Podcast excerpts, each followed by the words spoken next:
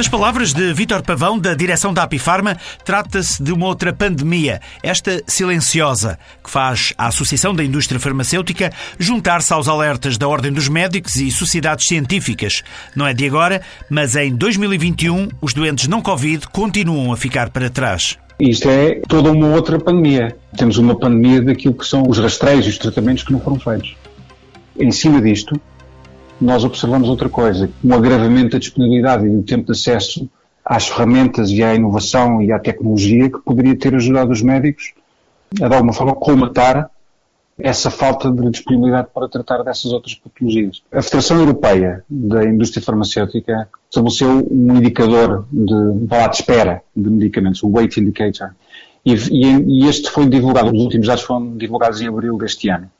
E entre os, e nos quatro anos, de 2016 a 2019, inclusive, portanto, de, nestes quatro anos, aquilo que nós vimos foi a Agência Europeia do Medicamento aprovar 152 medicamentos.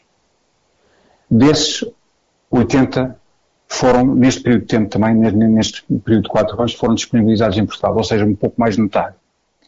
E o tempo médio de espera para um doente ter acesso a um novo medicamento em Portugal após a sua aprovação pela Agência Europeia do Medicamento é 641 dias, que é muito para além daquilo que é a média, a média europeia. O que é que pretende a Apifarma com esta denúncia? A Apifarma faz o seu papel de, de alertar, mas o que é certo é que todos os associados, todos os associados da Apifarma continuam a trabalhar com as sociedades médicas e continuam a trabalhar com os profissionais de saúde no sentido de perceber como é que podem ajudar a, a, também eles a corrigir, portanto, algumas dessas deficiências que nós temos visto. É evidente que nós não conseguimos fazer tudo, nem conseguimos fazer a maior parte, mas faremos também o nosso papel, não é só alertar, também atuaremos.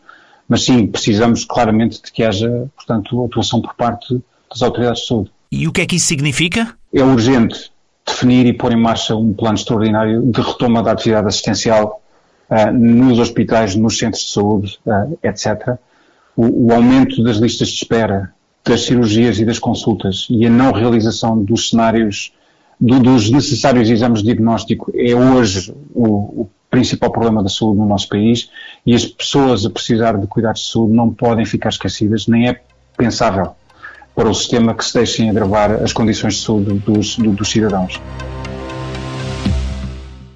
Conversas Mais Saúde na Europa. Uma iniciativa da TSF com o apoio da Apifarma.